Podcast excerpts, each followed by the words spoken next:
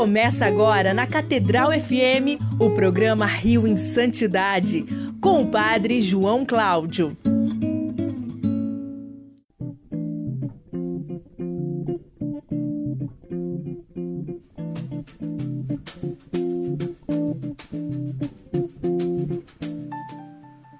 Louvado seja nosso Senhor Jesus Cristo, para sempre seja louvado.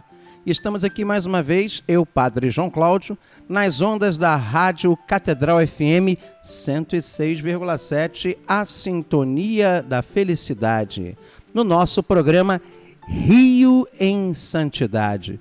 Nesse domingo, dia 8 de novembro, 32º domingo do tempo comum. Vamos rezar para ela, a nossa serva de Deus, Odetinha.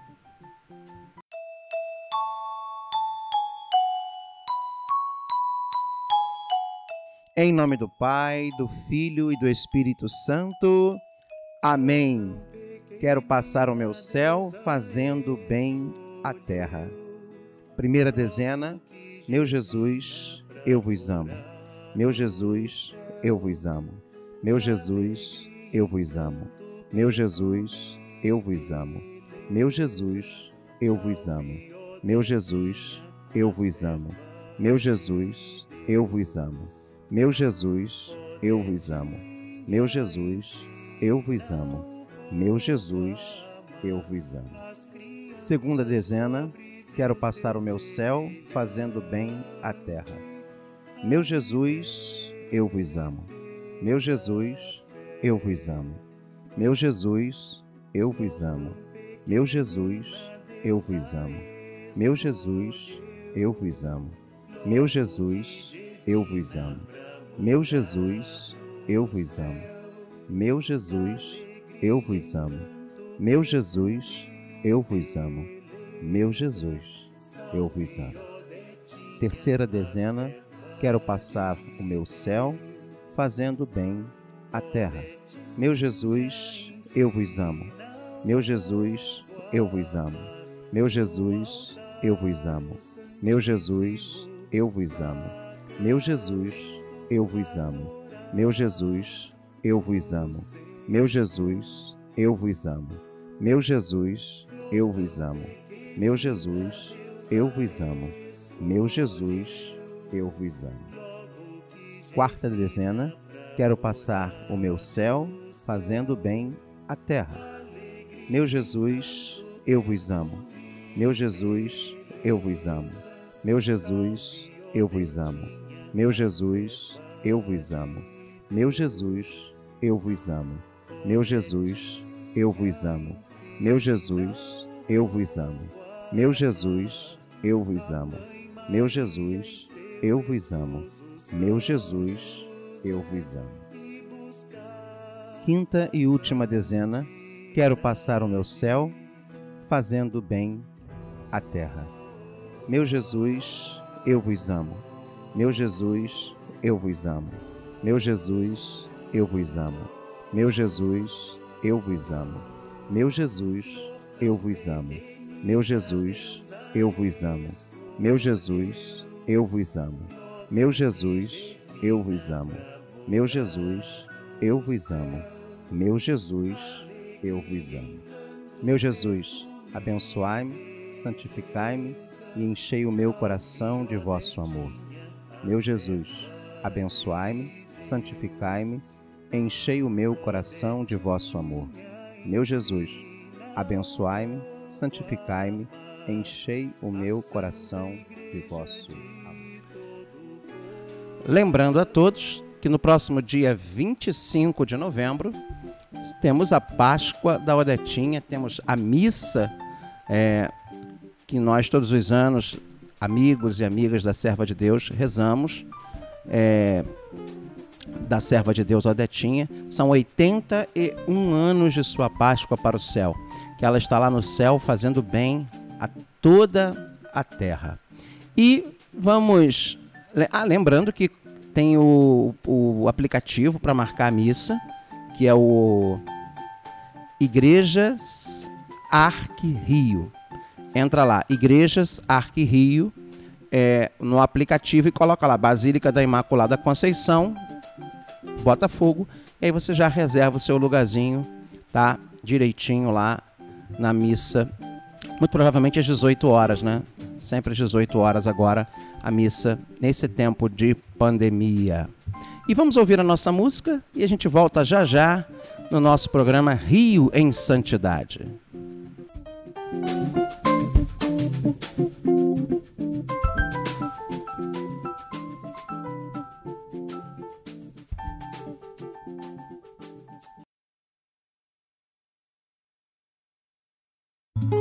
Você está ouvindo o programa Rio em Santidade.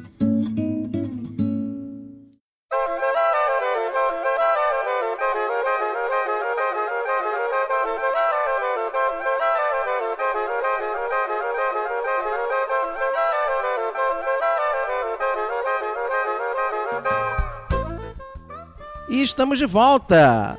Bom dia para todos e ouvintes da nossa Rádio Catedral FM 106,7, a sintonia da felicidade. Quem está falando com vocês sou eu, Padre João Cláudio, no nosso programa Rio em Santidade. Estamos iniciando o segundo momento do nosso programa, que toda semana a gente faz, que é a nossa formação.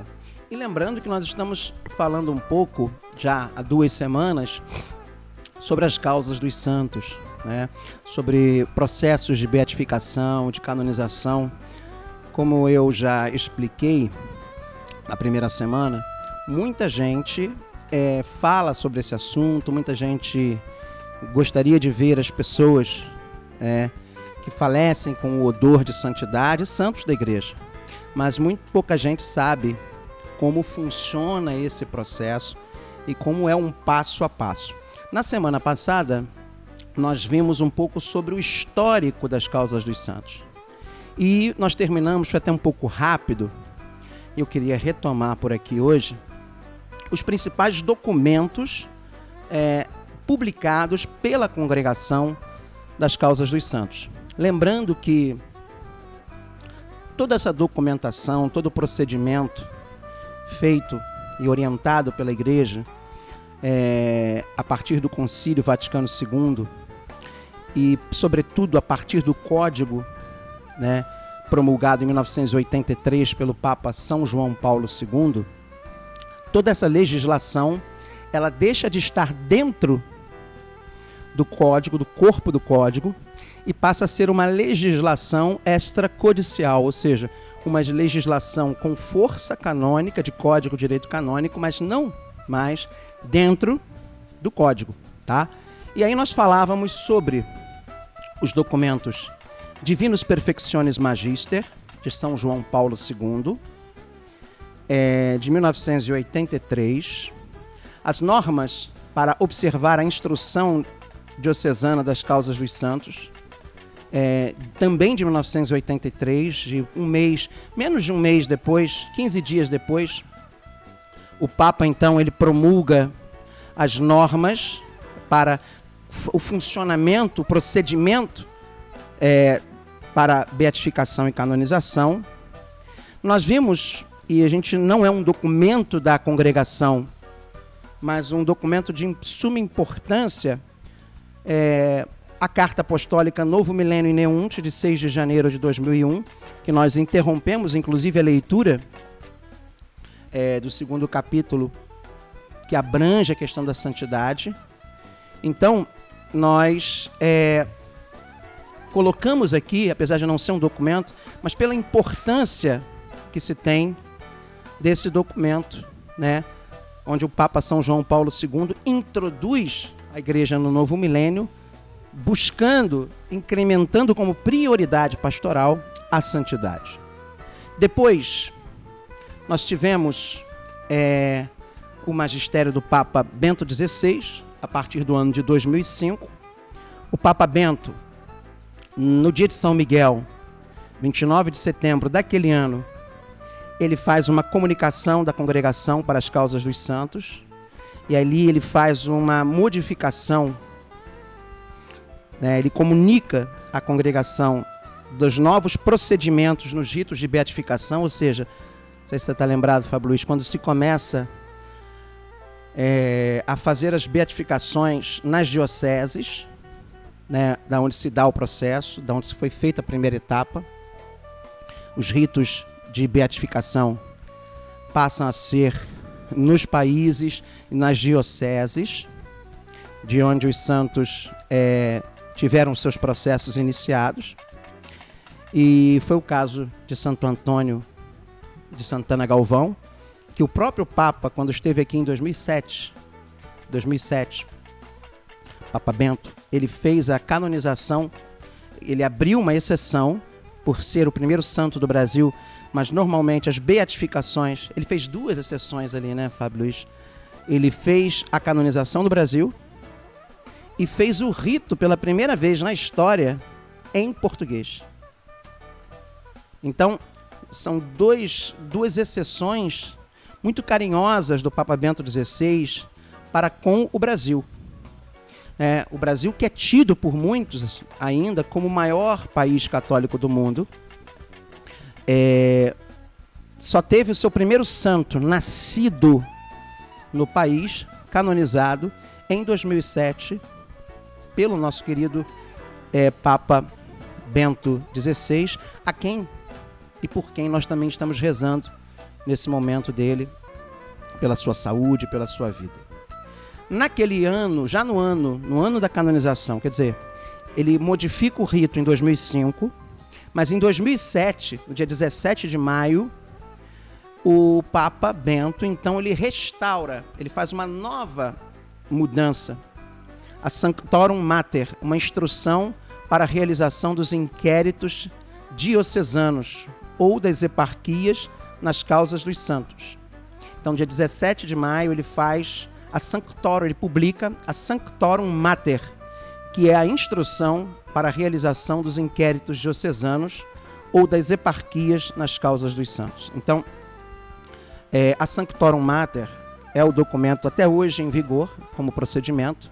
Né? Ali tem todo o procedimento canônico e tem também as motivações teológicas e históricas. É um documento muito completo. Eu tenho aqui comigo uma cópia e eu cito no meu trabalho em direito canônico a Sanctorum Mater. Né? Já a partir de 2013, Papa Francisco ele assume em 2013. Né? O Papa Francisco, ao assumir o, o seu pontificado, ele em 2016 no dia 7 de março, é, em 2016, ele cria normas sobre a administração dos bens das causas de beatificação e canonização. Esse texto, essas normas, gente, é, sobre a administração dos bens das causas dos santos, né, é muito importante e muito, muito bonito porque o Papa, e nós vamos falar um pouco sobre cada um desses documentos nas próximas, nos próximos Reis Santidade, é, ele pela primeira vez cria um fundo solidário para as causas de beatificação mais pobres ou menos favorecidas, para que haja também é, nem todas as causas de beatificação têm recursos, obtêm recursos para o seu processo em si. Porque um processo, gente, de beatificação e canonização tem custas, não é barato.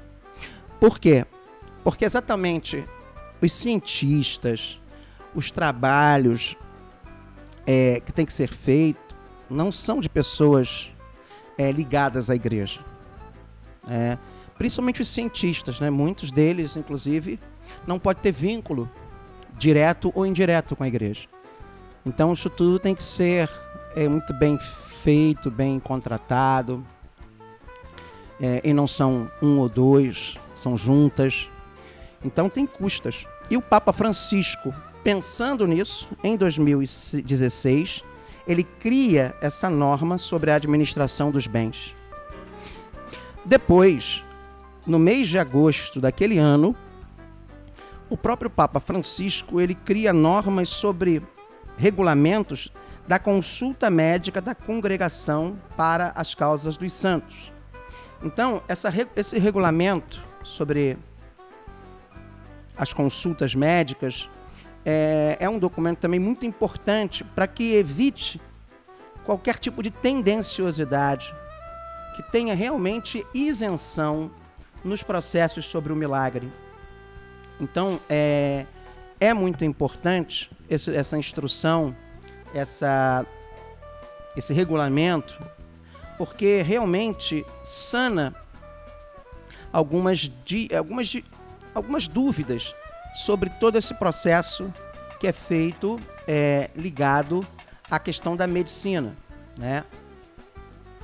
E também é um trabalho muito muito interessante, muito bonito, né? Para que possa se ter total isenção. Mesmo que a ciência ela fale que não tem explicação, porque é o que a ciência fala, né? E aí a gente reconhece como sendo um milagre, precisa-se de critérios rigorosos. E o Papa Francisco, ele assim o faz. No ano de 2017, ou seja, dez anos depois, é, dez anos depois da Sanctorum Mater, o Papa Francisco ele faz uma carta apostólica em forma de moto próprio, chamada Maiorem ac Delectionem, sobre a oferta da vida. Então, é, isso ainda está em estudo, inclusive pela congregação. Como eu expliquei na semana passada, né, a Congregação para as Causas dos Santos, ela proporciona cursos para para postuladores e o Studium, além de ser um curso, ele é um encontro entre estudiosos de causas dos santos. E aí ele, o Papa, entre o processo de virtudes e o processo do milagre, do martírio, né, ele cria, ou na verdade não cria, ele, ele traz à tona uma vertente que ainda está em estudo, é, é, é bom se dizer isso. Né? Eu estou um pouco, por causa da pandemia esse ano, a gente não está tendo muito acesso ao que está sendo preparado como estudos, mas essa Maiorem Ac Delectionem é um documento, uma carta apostólica, um moto próprio, sobre a oferta da vida. Depois nós vamos falar um pouquinho sobre essa questão, essa modalidade de oferta da vida, passando um olhar um pouco sobre esse moto próprio. E naquele mesmo ano de 2017, o Papa Francisco, ele faz uma instrução em dezembro, 8 de dezembro, dia da Imaculada, sobre as relíquias na igreja, autenticidade e conservação. Também um outro tema um pouco é, difícil, né? Nós vemos às vezes aí uma tentativa de comercialização de relíquias. A relíquia não é um objeto para colecionadores, o Papa vai explicar isso. A relíquia realmente é um instrumento, é um sacramental que ajuda né, no, na vida de oração, na intercessão. Então o Papa vai explicar sobre a questão da conservação e aí ele vai dar toda um, um, uma normativa para os casos. Quando é que ela é relíquia, Fábio Luiz? Quando é que ela é restos mortais? O que, é relíquia de primeiro grau, segundo grau? Então ele vai explicar e nós vamos falar sobre isso, moto próprio, mais à frente nos nossos próximos programas. E claro, em 2018 o Papa Francisco ele fala, ele faz uma exortação apostólica que nós já trabalhamos, inclusive aqui no programa, né, eu e Fábio Luiz, do dia 19 de março, aliás, quando o Papa fez cinco anos é, à frente da igreja, ele promulgou uma exortação apostólica chamada Gaudete et Exultate, que é o alegrai-vos e exultai sobre a chamada à santidade no mundo atual. É um documento é, muito bonito. Nós já vimos aqui, né, Fábio? Chamados Santos ao Pé da Porta. Né, onde ele mostra, né, ele reflete, inclusive, sobre a importância de São João Paulo II, esse rosto da santidade, que a santidade é algo muito mais simples, está muito mais perto de nós do que a gente pode imaginar. Então, é, eu queria realmente é, dizer às pessoas que vale a pena a gente fazer, passar a leitura desses documentos, porque a gente às vezes acha que um processo de beatificação e de canonização, ele é um conjunto de procedimentos canônicos. Não é apenas um conjunto de procedimentos canônicos. Existe uma fundamentação teológica, uma avaliação teológica, histórica, a parte de pesquisa histórica. É, é o que eu chamo, e o que eu já falei aqui, acho que foi na semana passada, né, Fábio Luiz? O tripé da causa dos santos, que é a, o, o aspecto teológico, o aspecto histórico e o aspecto jurídico canônico, né? que são os procedimentos né, concretos. O meu trabalho, a minha contribuição foi exatamente no caso da do procedimento canônico, né? Porque na parte mais prática é o que talvez tenha o maior número de desconhecimento, né? E eu também comecei lembrando lá na primeira semana, lembra? Qual é a diferença, né, Fábio Luiz, da santificação para a canonização? Então acho que eu já falei isso dois programas e, e não, não vou tornar a falar. Né? Semana que vem nós vamos falar sobre a, o relevo, a importância do Espírito Santo em nós, com o qual colaboramos, removendo os obstáculos e oferecendo a nossa correspondência. É o que chamamos de santidade de vida. A santidade de vida consiste em permanecer na graça de Deus e na comunhão com Ele. Não somos nós apenas que nos santificamos por meio de uma série de práticas religiosas. Estas práticas são boas e até indispensáveis, mas na medida em que procuramos discernir o que o Espírito Santo quer operar em nós, e aí cabe a importância da ajuda da igreja nesse discernimento, é, é, a gente não se faz sozinho.